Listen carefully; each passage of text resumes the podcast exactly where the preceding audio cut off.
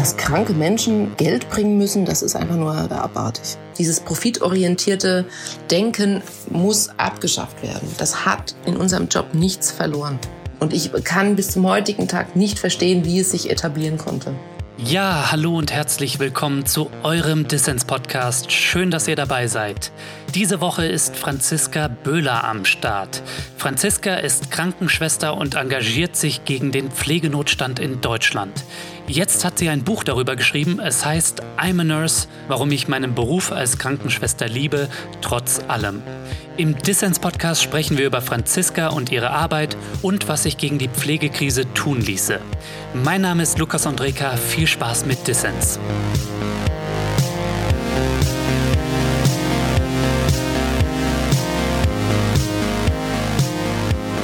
Franziska, schön, dass du beim Dissens-Podcast dabei bist. Ich freue mich auch. Hi. Ja, es ist noch gar nicht lang her, da haben viele Menschen abends für Krankenschwestern wie dich oder auch für Pfleger geklatscht am Fenster. Franziska, was ist denn in der Corona-Krise von dieser Wertschätzung eigentlich noch übrig geblieben, ein paar Wochen später? Ich meine, dieser Applaus, das war halt das ist, war aus der Not geboren, ja, auf der einen Seite. Ich meine, was hätten die Leute machen sollen? Das ist, das, die, die applaudiert haben, sind nicht die, die meine Gehälter äh, zahlen oder bestimmen, irgendwie, wie viel Personal ich zur Verfügung habe.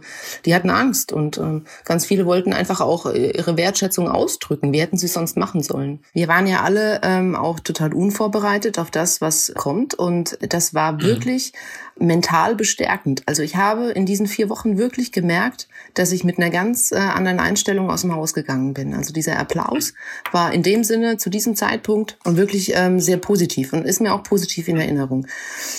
Auf politischer Seite hat man nicht reagiert, man hat es eigentlich noch schlimmer gemacht. Ja, der Pflegebonus ist ja vielleicht so ein Beispiel. 1500 Euro hat Gesundheitsminister Jens Spahn da versprochen. Jetzt gehen PflegerInnen in Krankenhäusern wie du leer aus. Wie fühlt sich das an? Naja, ich finde es einfach unmöglich, dass man die Berufsgruppen so spaltet, da diese 1500 Euro eben nur in die Altenpflege gegangen sind. Ähm, die Arbeit der Kollegen möchte ich an der Stelle überhaupt nicht schmälern. Die haben auch alles gegeben, was sie konnten. Und äh, sicher waren da auch stationäre Pflegeeinrichtungen, Hotspots. Und die ähm, Altenpflege hatte mit Sicherheit weniger Schutzmaterial als wir in den Kliniken, weil man da einfach auf solche Situationen nicht vorbereitet ist. Aber trotzdem haben alle, egal in welchem Bereich, gleichermaßen Leistung gebracht. Und deswegen kann es eigentlich nicht sein, dass eine Berufsgruppe komplett ausgeklammert wird. Mhm. Ich habe gelesen, du hattest deinen Job auf einer Intensivstation in einem bayerischen Krankenhaus gekündigt eigentlich ähm, 2019 und hast deinen letzten Arbeitstag auch Anfang 2020 gehabt und wegen Corona bist du dann zurückgekehrt. Nimm uns da mal mit. Wieso hast du das gemacht? Ja, genau. Also ich habe 13 Jahre lang auf der Intensivstation gearbeitet und ich habe das geliebt. Und ich muss wirklich sagen, das war eigentlich eine Vernunftsentscheidung und nicht irgendwie, dass ich jetzt irgendwie an einem Punkt gelangt wäre und gesagt hätte, so ich, ich kann nicht mehr, sondern es liegt eigentlich viel mehr daran, dass mein mhm. Mann Arzt ist und eben auch Wochenenddienste hat. Der kann sich dem Bereitschaftsdienst natürlich nicht entziehen und wir haben zwei kleine Kinder. Mein Sohn wird dieses Jahr eingeschult und ähm, meine Tätigkeit auf der Intensivstation bezog sich eben mit meiner Teilzeitstelle nur auf die Wochenenden. Also im Endeffekt kann man sagen, dass wir als Familie einfach keine Wochenenden zusammen hatten. Mhm. Und ähm, deswegen habe ich dann gesagt, okay, einer muss in den sauren Apfel beißen. Das war halt dann eben ich. Und habe mir dann eben ja eine Beschäftigung gesucht, äh, die ich unter der Woche ausüben kann, mhm. ohne Schichtdienst. Auch als Krankenschwester, aber weiter halt in einem anderen Bereich, ne? Ja, ja, ich bin in der Anästhesie jetzt und ähm, das macht mir super viel Spaß und ist halt wirklich einfach auch mhm. äh, familienfreundlicher. Und ähm, es war ja dann so im März, als die Kliniken sich dann quasi gewappnet haben für einen möglichen Ansturm von Patienten. Das wussten wir nicht und das konnte man auch nicht einschätzen, was da auf uns zukommt. Ähm, hat man dann natürlich alle Register gezogen. Also zum Beispiel wurden da auch ähm, Kollegen angeschrieben, die im Mutterschutz waren, äh, ob man das verkürzen kann. Es wurden ähm, die Kollegen, die Teilzeit beschäftigt sind, gefragt, ob sie vielleicht aufstocken können. Ich hatte gekündigt. Ich war gerade mal zwei Wochen weg. Und ich bin dann eben für vier Wochen nochmal zurück auf meine alte Station, um da auszuhelfen. Franziska, jetzt kommt möglicherweise eine zweite Corona-Welle auf uns zu. Würdest du eigentlich nochmal zurückkehren auf die Intensiv? Ich kann mir auch nicht vorstellen, dass man es in diesem Maße nochmal so hinkriegt, dass man jetzt quasi alles mobilisiert, ähm, was irgendwie äh, verfügbar ist. Das liegt aber auch daran, dass ich der Meinung bin, dass die Kollegen mittlerweile so demoralisiert sind, dass sich da keiner mehr freiwillig meldet. Und da gehöre ich auch dazu. Also ich würde jetzt auch nicht mehr als Freiwillige gleich zuerst in vorderster Front äh, sagen, ich komme zurück und ich unterstütze euch. Und äh, was hat jetzt dich und andere da so demoralisiert und desillusioniert, dass du das jetzt nicht mehr machen würdest? Ja, das ist einfach ähm, ein Gefühl. Also wir können den Corona-Bonus nochmal aufgreifen. Das ist halt einfach, dass wir komplett ausgeklammert worden sind als, als Krankenpflege. Mhm. Das finde ich unmöglich und die Politik einfach aus dieser Chance nichts gelernt hat. Ich meine, dieser Applaus hatte ja auch äh, mediales Gewicht und das wäre die Chance gewesen zu sagen, so, alles klar, jetzt äh, gehen wir das Ding mal an und zwar im Kern. Mhm. Und was mir wirklich wehtut, das sind diese Anti Corona-Demos, die zurzeit stattfinden und dann eben auch diese Stimmung, die dann relativ schnell kippte von Applaus zu, ähm, das war doch alles nicht notwendig und alles eine große Lüge. Also das ist halt einfach sowas, was mir als Krankenschwester, die auf eine Covid-intensiv gearbeitet hat, wirklich sauer aufstößt und ähm, ja, da muss ich Konsequenzen ziehen und das tue ich eben, indem ich jetzt sage, ich würde das kein zweites Mal machen. Franziska, du hast gerade ein Buch veröffentlicht zum Thema ähm, über deine Arbeit als Krankenpflegerin und den Pflegenotstand in Deutschland. Das heißt, I'm a Nurse, warum ich meinen Beruf als Krankenschwester liebe, trotz allem. Nimm uns mal mit, worum geht's in deinem Buch? Also ich berichte zum, zum, zum Teil natürlich über persönliche ähm, Erfahrungen, die ich in der Klinik äh, gemacht habe, aber dann natürlich auch ganz knallhart äh, zu sagen, woran liegt es, woran hakt es und was sind unsere Probleme. Die ganzen Insights so ein bisschen nach außen zu tragen äh, über der Insta-Bubble, also einfach in einem Buch, das für jeden zugänglich ist. Ich glaube, wir müssen kurz unsere Hörerinnen und Hörer darauf hinweisen, dass du auf Instagram ziemlich aktiv bist und da auch den Kanal nutzt, den sonst viele für Urlaubsbilder und Selbstdarstellung nutzen, den nutzt du, um öffentlich aufmerksam zu machen für das Thema. Ne? Genau, genau. Das mache ich seit 2018 unter The hm. Fabulous Franzi, genau, ja. Schaut da ruhig mal rein, Leute. Und das hat meine Co-Autorin äh, Jaka gelesen äh, die mir zu dem Zeitpunkt schon folgte und die äh, sagte dann, du Mensch, das müssen wir machen und ähm, ich hätte da Bock hm. drauf. Mhm. Also wir erzählen einfach wirklich im Großen und Ganzen, das und das ist das Problem. Das müssen wir ändern und das ist es aber auch wert, diesen Job zu machen. Mhm. Die Lösung für das große Ganze habe ich natürlich auch nicht. Aber wir können einfach die Richtung weisen. Ja, ja und du kannst berichten aus deinem Arbeitsalltag und du hast natürlich ähm, Erfahrungen in dem Bereich Firsthand, ne? Und das ist ja das Wertvolle. Jeder weiß nämlich in Deutschland vom Pflegenotstand ist ja mein Gefühl in deutschen Krankenhäusern und Altenheimen, ne? Schon vor Corona war es ein Thema, ne? Also irgendwie der Fachkräftemangel in dem Bereich zum Beispiel, ne? Und die Arbeitsbedingungen, die schlechte Bezahlung so. Wie hast du das selbst, diesen Pflegenotstand am eigenen Leib in deiner Arbeit als Intensivschwester erlebt?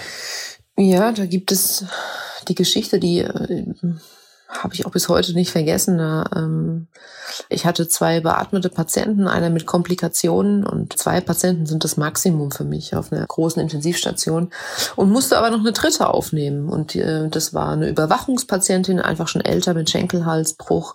Und ähm, aufgrund des Alters und der Vorerkrankung nehmen wir die Leute natürlich auf, um äh, einfach zu gewährleisten, dass postoperativ keine Komplikationen auftreten und wenn, damit wir sie abfangen können. Hm. Diese Patienten, die reden dann, ne, die klingeln und brauchen dann was. Die haben Durst, sie müssen, sie haben Schmerzen, ähm, sie äh, müssen auf Toilette, sind äh, verschiedene Sachen. Und du bist einfach schon so eingebunden mit einem äh, beatmeten Patienten, der jetzt in den OP muss und mit dem anderen, der einfach die Regelversorgung benötigt. Und ich habe an dem Tag einfach auch dann gesagt, so, ich komme gleich, ich komme gleich. Das ist auch so ein Wort, das ich ah. hasse das. Also du sagst immer, du vertröstest, ne? Ich, ich bin gleich da und ich komme gleich, und dann kommt wieder was dazwischen. Und ja, die ältere Dame, die musste immer auf Toilette und ich sagte so, ich, ich bin gleich da, ich, ich komme gleich, wirklich versprochen. Und dann habe ich das vergessen. Also ich habe das wirklich vergessen. Ich bin mit dem anderen äh, Patienten, den, der musste in OP, der hatte eine Nachblutung, in OP gefahren, habe das alles gemacht, bin zurückgekommen und dann hatte die ins Bett gemacht und hat sich ganz, ganz, ganz schlimm geschämt und hat sich noch dafür entschuldigt. Ja. Hm. Und in dem Moment dachte ich, um Himmels Willen, was bist du für ein Monster? Ja, wie schrecklich ist das jetzt? Und ja, das war mir auch selbst so unangenehm. Und an dem Morgen bin ich nach Hause gegangen und dachte mir so, oh Gott, wie furchtbar, was hast du, was machst du da eigentlich? Das ist dann einfach so, das sind so kleine Situationen, ja, da ist niemand gestorben, da ist nichts Schlimmes passiert, aber das ist ja auch, muss man ja ganz ehrlich sagen, das, das sind ja diese Momente irgendwie, das ist ja auch schlimm, das ist ja unwürdig einfach, ja, und das mhm. darf nicht passieren, das soll nicht passieren, aber es passiert. Ja, ich habe das vor Jahren, das, was du erzählt hast, jetzt auch mal in einem alten Pflegeheim nach dem Abi habe ich da als Aushilfskraft gejobbt und war irgendwie als Aushilfskraft aber in bestimmten Schichten ähm, war ich aber auch echt für viele Leute verantwortlich und da sind mir solche Sachen auch passiert, so dass ich irgendwie Leute vertrösten musste und die sich dann irgendwie eingenässt haben oder so etwas, was irgendwie natürlich super menschenunwürdig ist. Ne? Da habe ich das irgendwie nur so ein als kleinen Ausschnitt auch irgendwie persönlich mitbekommen.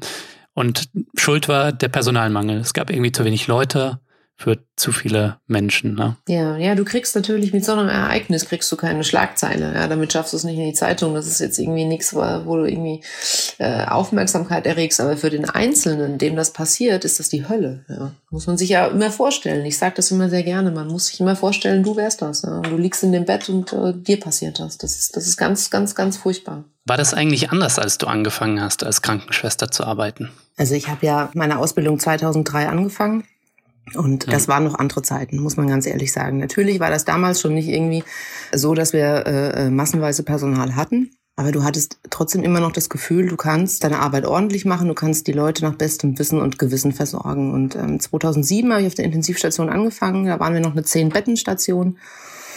Und dann haben wir im Laufe der Jahre auf 17 Betten aufgestockt und man konnte eigentlich so von Jahr zu Jahr beobachten, wie Kollegen gekündigt haben aus verschiedenen Gründen.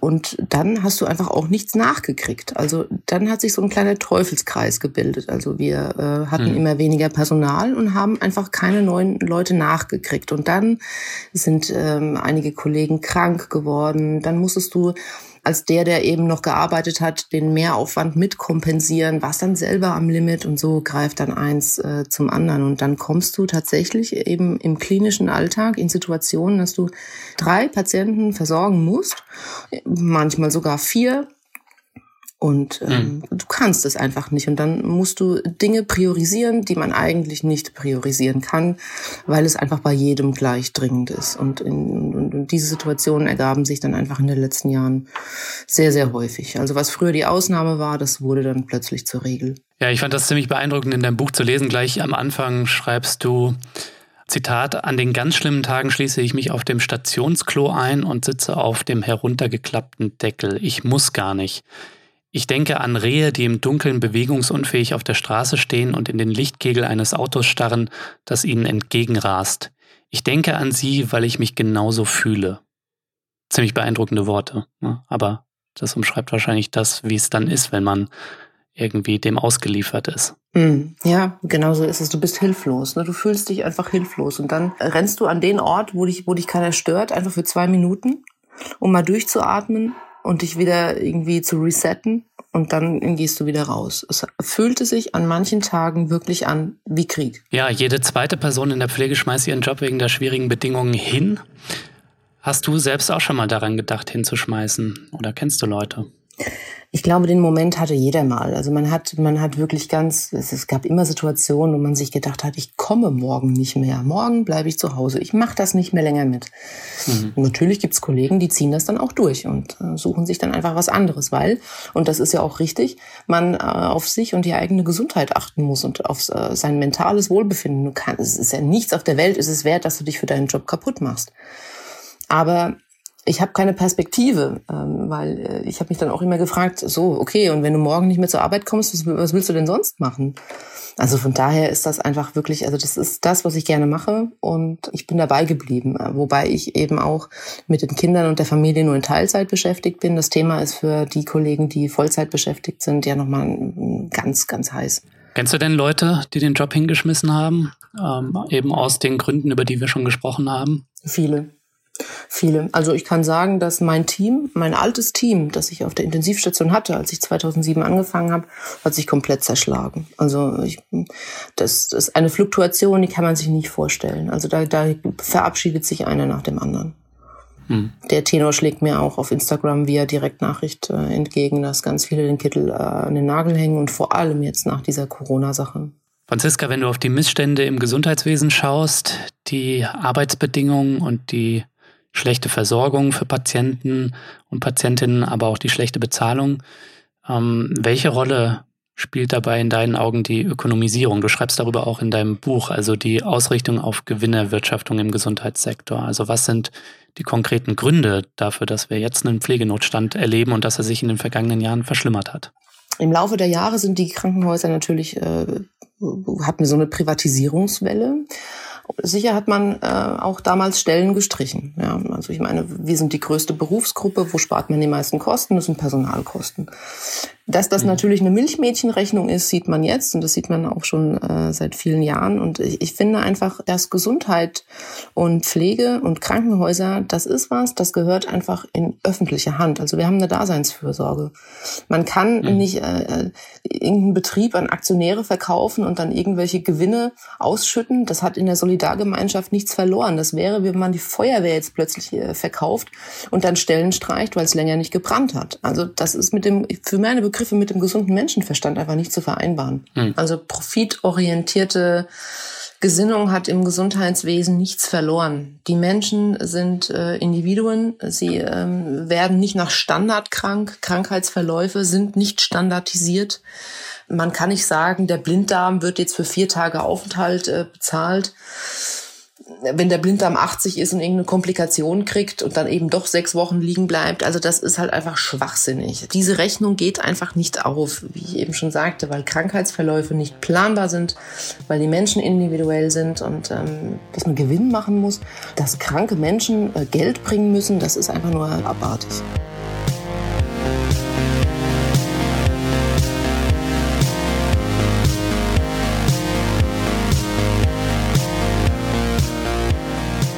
Ja, wenn dir gefällt, was du hörst, dann werde doch jetzt Fördermitglied von Dissens, denn damit dieser Podcast gute Ideen für alle senden kann, brauchen wir deine Unterstützung. Nimm dir also kurz Zeit, drück den Pause-Button und schließ eine Mitgliedschaft ab. Das geht schon ab 2 Euro im Monat. Mit deinem Support machst du Dissens nicht nur möglich, nein, es gibt auch Goodies und du hast Woche für Woche die Chance auf coole Gewinne. Diese Woche gibt es das Buch von Franziska Böhler zu gewinnen, I'm a Nurse, warum ich meinen Beruf als Krankenschwester liebe, trotz allem. Übrigens, nächste Woche habe ich Leute vom Konzeptwerk Neue Ökonomie zu Gast in der Show. Wir reden darüber, wie unsere Gesellschaft im Jahr 2048 besser aussehen könnte. Das Konzeptwerk macht dazu einen feinen Kongress, wie ich finde. Er heißt Zukunft für alle und findet statt vom 25. bis zum 30. August, Corona-gemäß online. Wenn ihr es einrichten könnt, dann meldet euch doch auf jeden Fall an. Alle Infos hierzu gibt es in den Show Notes.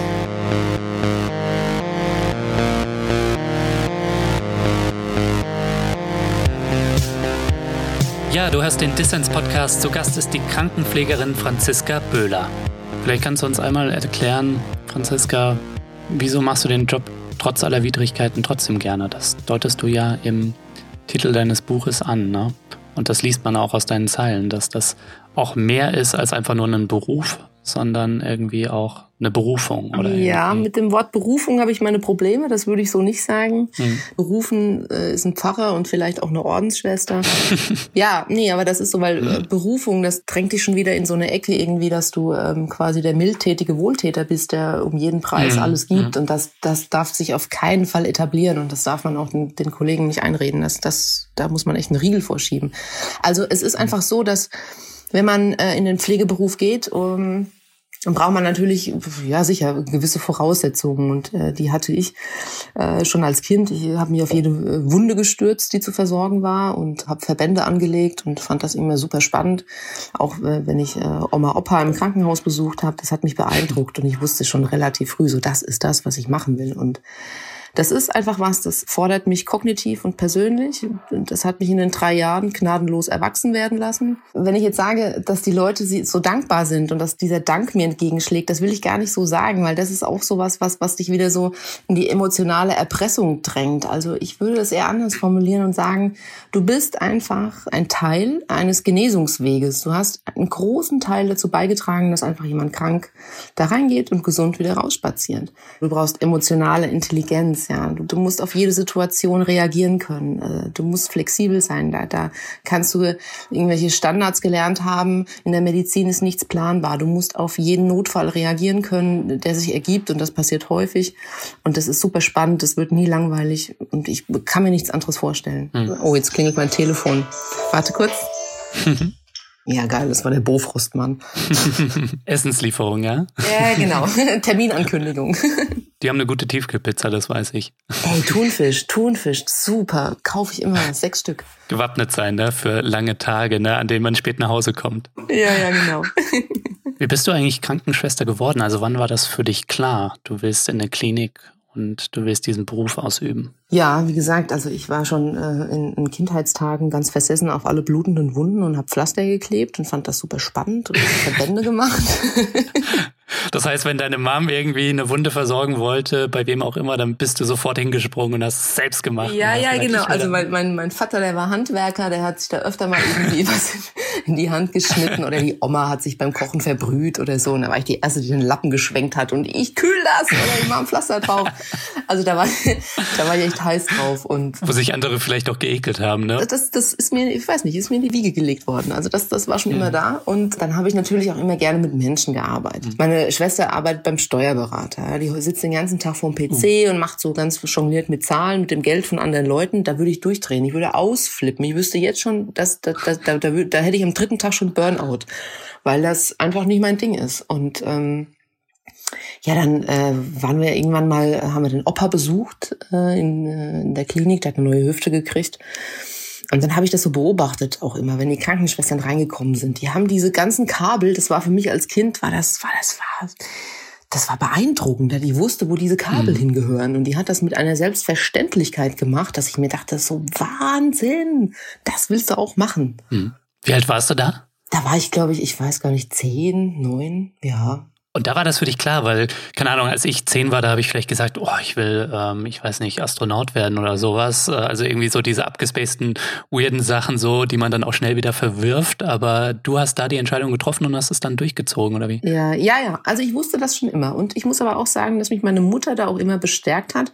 Das lag aber auch daran, ähm, meine Mutter äh, wäre total gerne Krankenschwester geworden. Das war auch so ein bisschen so ein unerfüllter hm. Traum. Aber die hat mich da schon bestärkt und hat aber immer und das ist ja das, was ich so ein bisschen vermisse, hat auch immer gesagt, Franzi, wenn du das machen willst, dann musst du dir bewusst sein, das ist nicht so einfach. Du hast Verantwortung für Menschenleben. Das ist kein Larifari-Ding. Mhm. Und äh, hat mir aber auch immer äh, zugesprochen, mach das, wenn du das machen willst. Und ja, und dann ist es auch so gekommen und es war gut so. Ja, mit 17 hast du dich zur Krankenschwester ausbilden lassen. Franziska, würdest du das eigentlich heute wieder tun in dem Wissen, das du jetzt hast über das Berufsfeld und den Pflegenotstand. Und du hast ja zwei kleine Kinder, ähm, die sich dann auch zukünftig die Frage stellen werden, was sie denn mal in ihrem Leben machen wollen. Kannst du dir vorstellen, dass wenn die sagen, sie wollen vielleicht auch das machen, was ihre Mom macht, nämlich Krankenschwester werden, dass du ihnen da guten Gewissens zu raten kannst, das, diesen Weg einzuschlagen? Ja, also ich würde das jedes Mal wieder machen. Ich würde es wieder machen. Mhm. Das ist äh, mein Job und ich kann mir nichts anderes vorstellen. Es ist alternativlos. Also, ja, also ich wüsste tatsächlich nichts Vergleichbares, was mich in dem Sinne zufriedenstellen würde, was mir Spaß machen würde. Und ähm, ja, meine Kinder, da sind wir uns eigentlich zu Hause so auch ähm, relativ einig. Wie gesagt, mein Mann ist Arzt, aber wir, wir leben dieses Ding nicht irgendwie, dass wir den Kindern jetzt irgendwie vorschreiben, ihr müsst studieren und ihr müsst es zu was bringen, sondern die Kinder sollen das machen, was sie glücklich macht. Und ähm, wenn meine Tochter mhm. irgendwann sagt, Mama, ich will Krankenschwester werden, dann, dann soll sie das machen, bitte.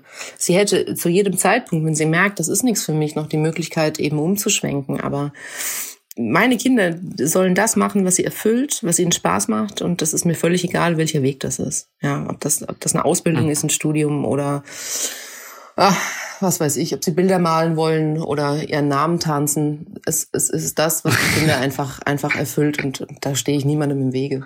Was mich noch interessiert hätte, Franziska, ist, ähm, was machst du eigentlich abends, wenn du von deinem herausfordernden Job nach Hause kommst, um irgendwie runterzukommen? Vielleicht hast du irgendwie eine Netflix-Serie oder irgendwas ähnliches, was du unseren Hörerinnen und Hörern auch irgendwie empfehlen kannst, weil die besonders gut ist?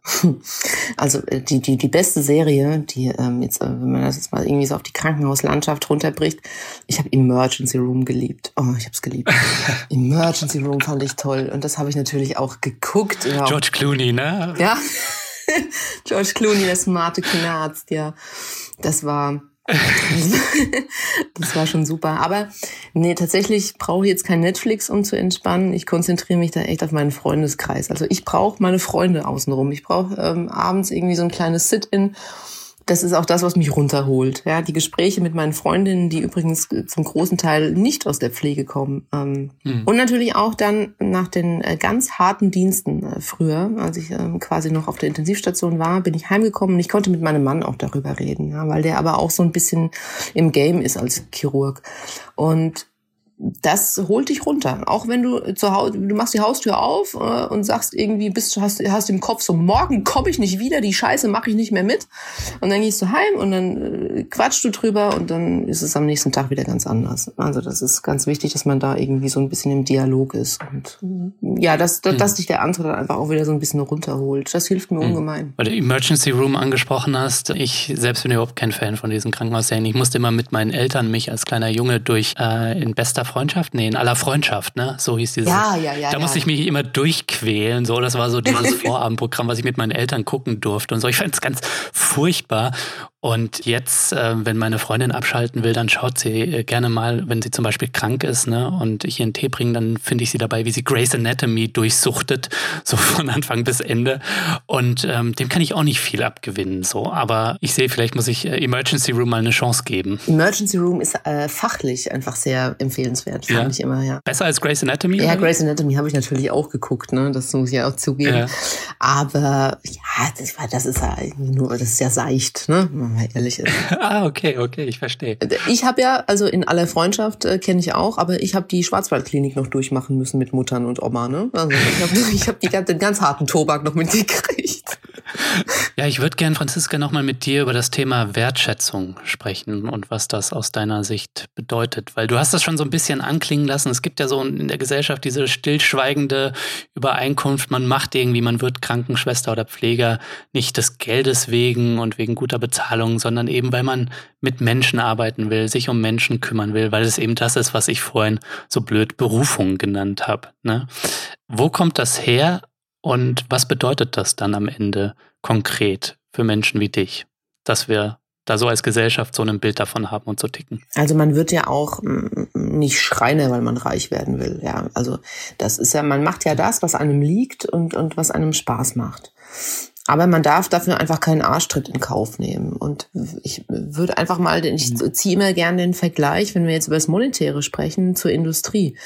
Wochenenddienste das ist unfassbar, was wir für einen Wochenenddienst kriegen, für Dienst am Menschen. Ja, wir opfern mhm. genauso unser freies Wochenende. Wir arbeiten genauso nachts wie die, die Maschinen bedienen. Aber wir kriegen dafür finanziell nur einen Bruchteil von dem, was die Industrie einfach äh, bietet. Und das kann es einfach nicht sein. Und ich, das Monetäre, und das möchte ich auch wirklich nochmal betonen an der Stelle, ist eine Form von Wertschätzung. Du möchtest doch für das, was du leistest, ähm, auch dementsprechend entlohnt werden. Es geht nicht darum, dass wir jetzt irgendwie reich werden, aber du willst doch einfach entsprechend dem, was du tust, was du leistest und was du opferst, auch bezahlt werden. Und das findet im Moment einfach nicht statt. Darf ich fragen, wie viel du verdienst oder vielleicht auch Kolleginnen und Kollegen von dir, die in einem vergleichbaren Bereich arbeiten? Und wie viel Geld wäre denn eigentlich aus deiner Sicht angemessen? Das ist sehr unterschiedlich, weil ähm, die Krankenpflege zum Beispiel, zumindest in Häusern äh, der öffentlichen Hand, wir werden nach Tarif bezahlt. Das ähm, hm. handelt die Gewerkschaft für uns aus.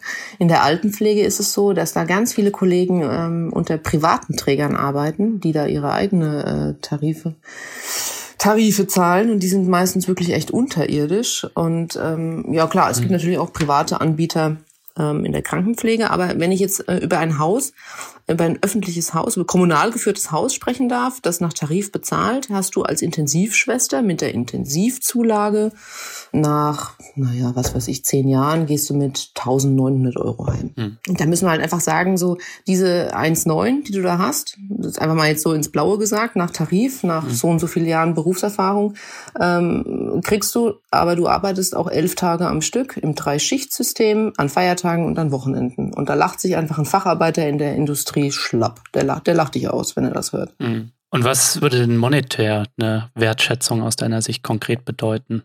Wenn wir jetzt zum Beispiel auf diese 1900 Euro netto oder brutto, netto nehme ich an, ne, schauen. Ja, also äh, da kam auch öfter mal das Wort leistungsorientiert äh, ins Spiel, aber das halte ich auch für verkehrt. Wer beurteilt denn deine Leistung als Krankenschwester? Also wer ist denn so objektiv irgendwie und, und äh, kann, ich weiß nicht, äh, zehn Leute jeden Tag beaufsichtigen und sagen, so du äh, machst das so gut und du machst es weniger gut. Und das kann man auch nicht anhand von Fortbildung äh, festmachen, weil dann die Teilzeitkräfte wieder sagen, ich kann das nicht, weil ich habe Kinder und ich kann eben nur zur Arbeit kommen. Das ist sehr, sehr schwierig. Wir haben ähm, Anfang des Jahres Jahres eine Petition gestartet, ich und ähm, noch ein paar andere Kollegen, und forderten da 4000 Euro Einstiegsgehalt. Ähm, mhm. Und das kommt in etwa, wenn man das dann äh, runterrechnet, einfach dem Gehalt eines Facharbeiters in der Industrie am nächsten. Und das ist in meinen Augen auch angemessen, ähm, weil man da keine Unterschiede machen darf. Äh, ähm, Dienst am Menschen, Dienst an der Maschine. Und das, mhm. Und das ist einfach auch das, dass man auch niemandem mehr einreden darf, irgendwie du äh, hast irgendwie äh, äh, die Verantwortung, dich zu kümmern und du musst dich kümmern und das musst du Mutter Teresa-like auch so machen, weil du hast dich dafür entschieden. Nein, ich habe eine anspruchsvolle Ausbildung hinter mir, ich habe gewisse Kompetenzen und ähm, dementsprechend mö möchte ich dann auch bezahlt werden. Aber auch, äh, wenn ich Sonntag äh, zur Arbeit komme und wenn ich den elften Tag am Stück zur Arbeit komme und dann irgendwie vielleicht auch den fünften Nachtdienst hinter mir habe. Hm. Ja. Was mich noch interessieren würde, warum könnten vielleicht auch äh, Leute, die nicht in dem Beruf arbeiten, ein Interesse daran haben? Ne? Also wie ist da dein Eindruck? Können wir da auch irgendwie ähm, gesellschaftliche Mehrheiten dafür mobilisieren? Weil das ist ja schon auf jeden Fall ähm, eine Ansage, 4000 Euro brutto, ne? Ja, aber es ist ja auch ähm, so, genau das ist es ja. Also man kann sich nicht rausnehmen und sagen, das geht mir nichts an. Das geht jedem was an. Mhm. Also gehen wir mal zu Geburten. Du kriegst ein Kind, du, bist auf eine fähige Hebamme und einen fähigen Gynäkologen angewiesen, ja, und auch auf das Personal drumherum. Du wirst alt, du brichst dir irgendwas, du kriegst irgendeine Krankheit dein Kind fällt hin, bricht sich irgendwas und irgendwann äh, stirbst du. Und äh, es ist ja immer noch so, dass äh, der Großteil der Menschen in Krankenhäusern stirbt und nicht zu Hause friedlich im Bett, so wie man es im Fernsehen sieht. Und es mhm. ist dann auch nicht so, dass man äh, irgendwie den letzten Atemzug tätigt, die Augen zufallen, dann ist man hin. Also so ist es ja auch nicht. Ähm, da braucht man einfach wirklich kompetentes, geschultes Personal, das Zeit hat und das sich um dich kümmert und das sich auch um deine Angehörigen kümmert. Jeder wird irgendwann im Laufe seines Lebens zwangsläufig mit Pflege Kontakt haben. Jeder. Und da mhm. kann man dann eben nicht sagen, so, ach, das ist mir doch völlig wurscht und bezahlt die doch irgendwie wie Hilfskräfte. Äh, nein, weil man das immer auf die persönliche Ebene runterbrechen muss.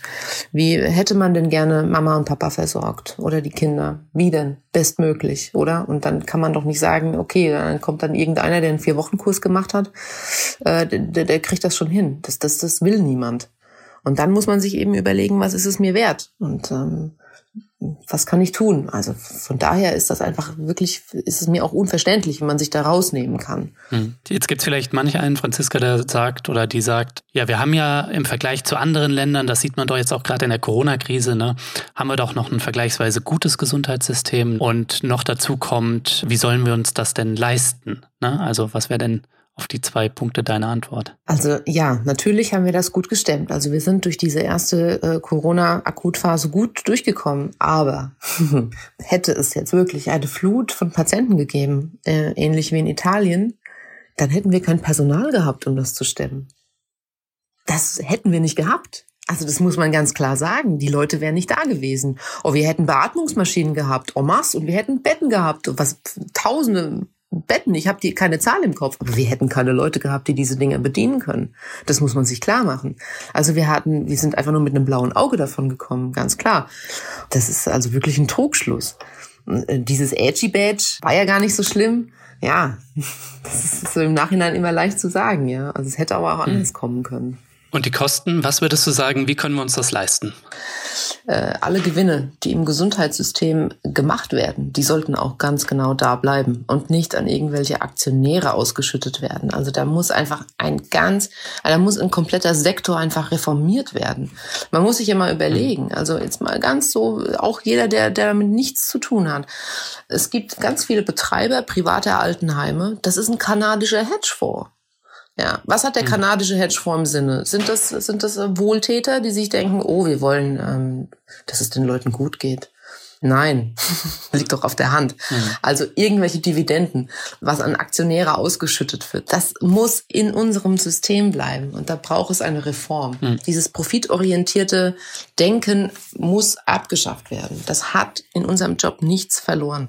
Und ich kann bis zum heutigen Tag nicht verstehen, wie es sich etablieren konnte. Wenn du in die Zukunft schaust, unser Ziel sollte ja sein, wieder eher zu einem gemeinwohlorientierten Gesundheitswesen zu kommen, statt einem profitorientierten. Bist du da eigentlich zuversichtlich, dass wir dafür gesellschaftliche Mehrheiten mobilisiert bekommen? Nein, also ehrlich gesagt nicht. Ähm, Ich, es war ja, wie gesagt, während der Corona-Pandemie hätte ich mir eigentlich wirklich erhofft, dass man äh, auf politischer Seite die Chance ergreift und ähm, jetzt wirklich irgendwie die Krankheit heilt und nicht nur das Symptom. Aber das hat man nicht gemacht und ich fürchte einfach, dass das so weitergeht. Ähm, ich äh, sehe halt irgendwie diese Anti-Corona-Demos in Berlin und denke mir dann, warum zur Hölle demonstrieren diese ganzen Menschen nicht für eine bessere Gesundheitsversorgung, für bessere Arbeitsbedingungen von Pflegepersonal. Das, das ist mir unverständlich und das ist das, was einfach so wehtut nach dieser ganzen Zeit, in der wir echt viel geopfert haben, ja.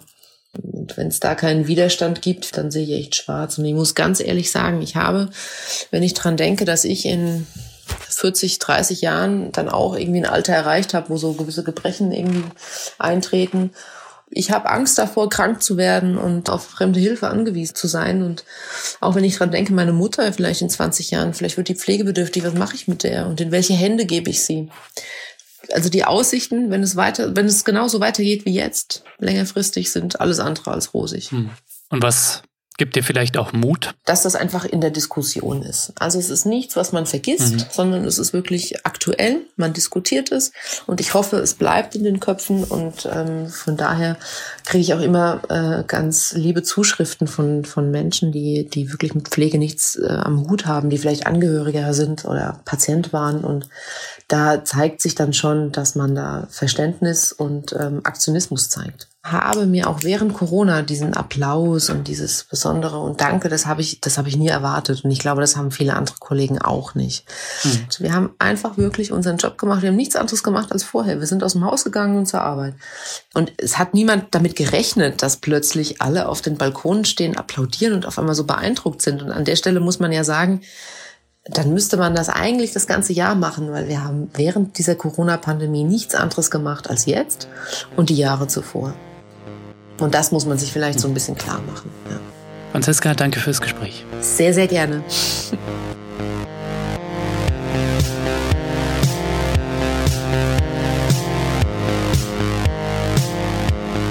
So, das war der Distance Podcast für diese Woche. Schön, dass ihr dabei wart. Zu Gast war die Krankenpflegerin Franziska Böhler. Wenn ihr noch mehr kluge Leute hören wollt, dann unterstützt doch jetzt Dissens. Das geht schon ab 2 Euro im Monat, also für weniger als eine Tasse Kaffee. Mit eurem Beitrag tut ihr nicht nur etwas Gutes, nein, ihr habt auch Woche für Woche die Chance auf coole Gewinne.